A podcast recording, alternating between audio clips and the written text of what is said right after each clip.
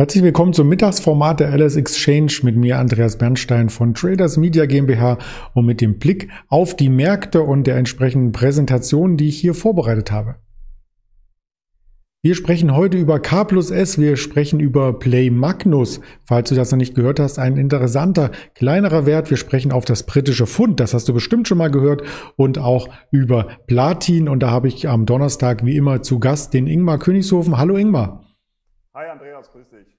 Ja, schön, dass du fürs Gespräch zur Verfügung stehst. Ich habe auch im Vorfeld schon mal ähm, darauf äh, geschaut, was denn der DAX so im mittelfristigen Zeitrahmen macht. Und der ist immer wieder beeindruckt von der oberen Range-Seite. Wir haben gerade herzhaft drüber gelacht.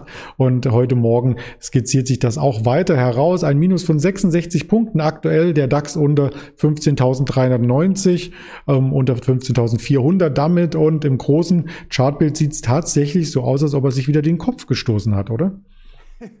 Genau so ist es. Wir hatten ja eben schon im Vorgespräch kurz darüber gelacht, wie du gesagt hast, dass wir seit Wochen mittlerweile über diese Seitwärtsrange sprechen. Es gibt da gar nichts Neues zu, zu sagen.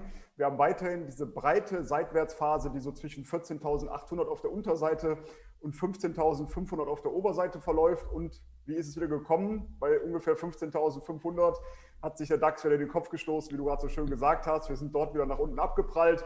Und jetzt bleibt natürlich abzuwarten, ob wir wieder Richtung der unteren Seitwärtsrange laufen werden. Das ist momentan auch das Szenario, wovon ich ausgehe, dass wir wieder Richtung 14.800 zurückfallen werden. Mittelfristig bin ich ja weiterhin positiv gestimmt. Die Saisonalität, die Vierjahreswahlzyklus und so weiter, das sieht ja alles sehr positiv aus. Ähm, aber dann erst vor allem wieder ab Mitte Juni ungefähr. Da können dann zumindest wieder Aufwärtsimpulse folgen, zumindest wenn man dann auf den Vierjahreswahlzyklus schaut. Kurzfristig wird es natürlich immer wieder Korrekturen auch geben. Das muss klar sein. Der Markt wird nicht in eine Richtung steigen oder fallen.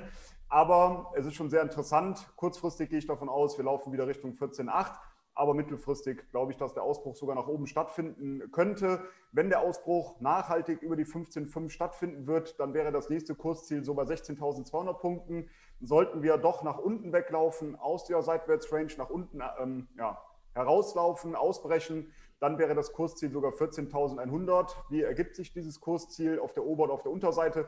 Man nimmt einfach diese Seitwärtsrange 15.500 minus 14.800 Punkte. Da ist ein Unterschied oder eine Differenz von 700 Punkten. Und sollte der Markt dann eben ausbrechen nach oben oder nach unten, dann setzt man einfach diese 700 Punkte oben oder unten dran. Und dann kommt man eben auf diese Kursziele von 16.200 bzw. 14.100 Punkten. Wenn man dann noch auf den and Greed Index äh, aus den USA schaut, da kann man sehen, dass der jetzt wieder auf 33 äh, stand, jetzt kürzlich. Also das heißt, es herrscht schon weiterhin Angst vor. Interessanterweise, das würde ja als Kontraindikator eher dafür sprechen, dass der Markt wieder zur Stärke neigen könnte. Aber ganz interessant wäre für mich weiterhin das Szenario, dass der Markt nochmal etwas zurückkommt und dann eben die Marktteilnehmer noch nervöser werden, noch mehr Angst bekommen. Und dann wäre das für mich als Kontraindikator natürlich ein klarer Einstieg. Und wenn man dann noch auf das Sentiment für den DAX schaut, da gibt es ja immer eine Analyse von dem Joachim Goldberg. Da sieht man im Endeffekt genau das, was wir auch am Markt sehen. Äh, eine seitwärts oder eine sehr ausgeglichene Tendenz. Wir haben 34 Prozent im bullischen Lager sind, 35 äh, Prozent im bearischen Lager, also sehr ausgeglichen, neutral 31 Prozent. Also das ist genau das, was das äh, oder die aktuelle Seitwärtsphase auch widerspiegelt. Ich glaube, mich zu erinnern, dass ich mal mit Joachim Goldberg ein Gespräch hatte über seine Sentimentindikatoren und er sagte, er selber macht das gar nicht mehr. Er ist ja auch schon etwas älter im Vergleich zu uns zumindest und seine Töchter machen das Ganze. Also ähm, das, die ganze Familie ist da quasi involviert. Äh, wird bestimmt auch spannend, wenn unsere ganzen Kinder hier mal ähm, das Mikro abwechseln und nicht mehr wir davor sitzen. Aber bis dahin vergeht noch viel Zeit und bis dahin können wir auch noch viel charttechnisch analysieren und neben dem DAX gibt es klarere Signale, zum Beispiel Beispiel beim britischen Pfund. Das ist nämlich aktuell eingekeilt und könnte dadurch sehr, sehr spannende neue Setups generieren.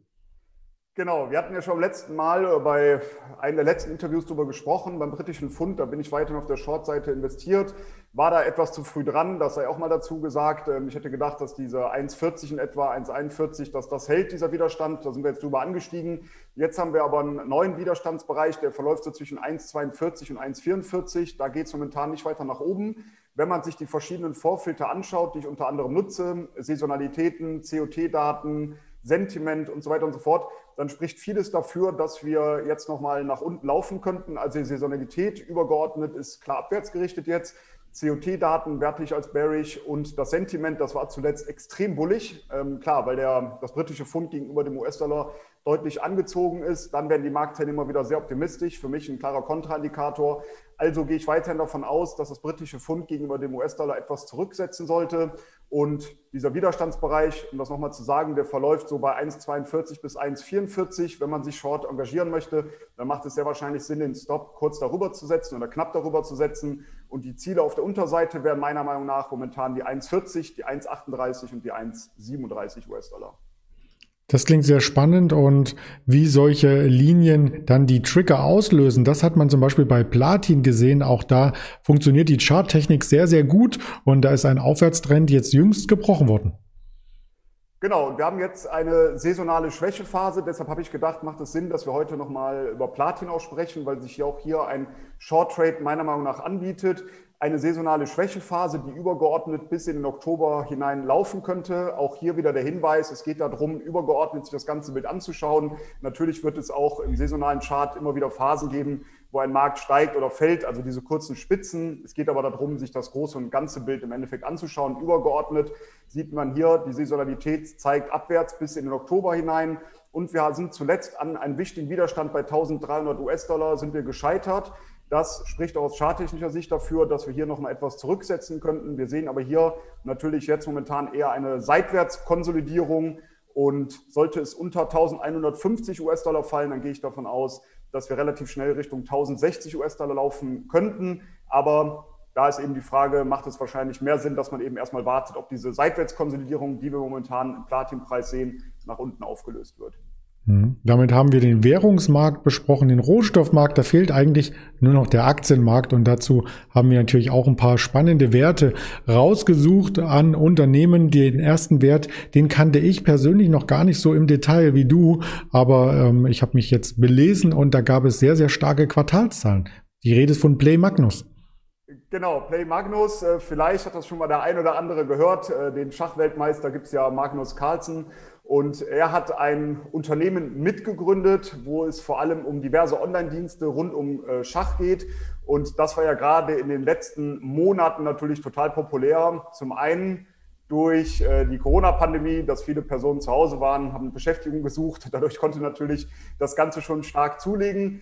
Aber auch, wenn man an die Netflix-Serie denkt, äh, das Damen-Gambit hat natürlich sicherlich auch dazu beigetragen, dass mehr und mehr Personen wieder mehr Interesse im Schachbereich haben. Ich selber spiele auch Schach, nicht professionell oder sonstiges, aber abends ab und an mal eine äh, Partie Schach mit einem guten Bein dabei.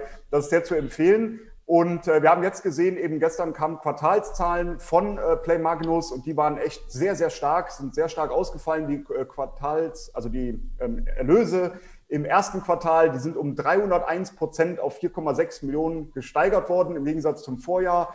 Zahl der monatlichen aktiven Nutzer kletterte im Vergleich zum Vorjahr um 113 Prozent auf 58.700 äh, User. Also auch hier ein äh, deutlicher Zuwachs. Und der durchschnittliche Umsatz pro zahlenden Nutzer ist plus 50 Prozent angestiegen auf 17,60 Euro. Also auch hier sehr, sehr positiv. Zudem wurden auch die Prognosen für das laufende Jahr angehoben. Insgesamt muss man sagen, ähm, ja, geht man erst davon aus, dass der Break-Even Ende oder nächstes Jahr erreicht wird, weil man natürlich auch sehr, sehr viele Investitionen getätigt hat.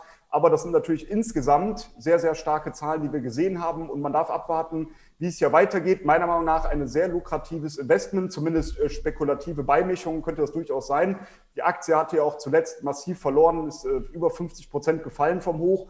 Und dann als antizyklischer Investor kann es ja durchaus Sinn machen, sich solche Aktien mal anzuschauen. Warum ist die Aktie eigentlich so zurückgesetzt? Da gab es ja viele Bedenken, ob denn wirklich das Ganze langfristig ist, ob die Personen, die eben unterwegs sind im Schach, ob das auch langfristig so bleiben wird oder ob es nur an der Pandemie lag, dass sie sich jetzt langsam zurückziehen. Aber aufgrund der Tatsache, was man jetzt sieht, wie gut die Quartalszahlen waren, konnte man eben sehen, dass diese Sorgen etwas übertrieben waren. Und ja, meiner Meinung nach ist es durchaus sinnvoll, sich diese Aktie mal anzuschauen und vielleicht als spekulative Beimischung mit ins Depot zu legen. Vermutlich haben die Unternehmenslenker auch eine strategische Sicht aufs Unternehmen. Äh, Schach gibt es ja schon einige tausend Jahre. Insofern äh, glaube ich nicht, dass sie nur in Quartalen denken. Ähm, ein sehr, sehr interessanter Wert. In Quartalen denkt man vielleicht auch, wenn man über K plus S spricht, denn viele verbinden damit eher das Streusalz im Winter, aber K plus S ist noch viel, viel mehr und das durften wir jetzt hier auch erleben. Genau, aber es, die K plus, X, K plus S Aktie langsam ist in den letzten Tagen ähm, sehr stark angestiegen, hat aber weniger mit irgendwelchen Meldungen zu tun äh, des Unternehmens, dass es hier irgendwie sehr positive Nachrichten gab. Ganz im Gegenteil, ähm, es wird ja sehr stark spekuliert, dass es Sanktionen gegen Belarus geben wird. Und hier gibt es eben ein Unternehmen, Belarus Kali heißt dieses Unternehmen, und das hatte 2020 circa 17 Prozent äh, des weltweiten Kali-Marktes ausgemacht. Ähm, und wenn es jetzt hier Sanktionen geben sollte gegen Belarus, dann wird es natürlich sehr stark auch ähm, ja, dieses Unternehmen betreffen. Und davon könnte wiederum K plus S deutlich profitieren. Und das ist das, was momentan am Markt gespielt wird. Daher die Aktie auch gestern wieder sehr stark angestiegen. Ich glaube, ungefähr 5 Prozent ging es hier wieder aufwärts. Und wenn man sich das Ganze charttechnisch anschaut, dann sehen wir eben einen Widerstand bei circa 11 Euro. Und sollten wir darüber ansteigen, dann sehen meine nächsten Ziele bei 12, bei 13,40 Euro und bei 14,70 Euro. Und den Stopp könnte man unterhalb des letzten Zwischentiefs legen bei circa 9,40 Euro oder sogar knapp darunter. Das wäre zumindest meiner Meinung nach ein interessantes, spekulatives Investment momentan, wenn man davon ausgeht, dass es hier Sanktionen geben wird. Das klingt spannend und spannend auch vielleicht als äh, letztes Thema. Ich hatte heute Morgen schon ein bisschen ausführlicher darüber gesprochen, über die zwei Meldungen von Amazon. Einerseits, Amazon kauft die Hollywood Studios MGM und dann auch nach 27 Jahren möchte Jeff Bezos die Firmenlenkung abgeben. Jetzt wollte ich diese zwei Nachrichten zusammenbringen und die Frage an dich, kannst du dir vorstellen, dass Jeff Bezos vielleicht mit einer weißen Katze auf dem Arm so eine Nebenrolle im nächsten James Bond bekommt? Vom Aussehen wird es ja passen, ja. Vielleicht, weil äh, die MGM Studios haben auch die James Bond Rechte. Also vielleicht sagt er dann, ich habe gerade keinen Job und ich stehe zur Verfügung. Muss ja nicht unbedingt der James Bond sein, aber er könnte auf alle Fälle da einen großen weißen Liefertransporter fahren oder irgendwas. Also das ähm, wäre ein interessantes Szenario. Das wollte ich noch mit äh, nachreichen hier von der lustigen Seite, denn Finanzen sollten nicht immer nur so trocken sein und wer unsere lustigen Videos und die natürlich auch gehaltvoll sind, also ich wollte das nicht nur ins Lächerliche ziehen, ähm, hier erleben möchte, der ist eingeladen, die Kanäle zu abonnieren bei YouTube, bei Twitter, bei Facebook, bei Instagram oder als Hörvariante bei Spotify, Deezer und Apple Podcast. Das hat mir wieder viel Spaß gemacht mit dir, Ingmar. Deswegen, wir sehen uns nächste Woche gerne wieder. Kann ich nur zurückgeben. Hat wieder sehr viel Spaß gemacht. Weiterhin alles Gute, gute Trades und bis nächste Woche dann. Ciao. Dankeschön. Das wünschen wir auch allen Zuschauern. Bleiben Sie gesund. Bis dahin, Ihr Andreas Bernstein.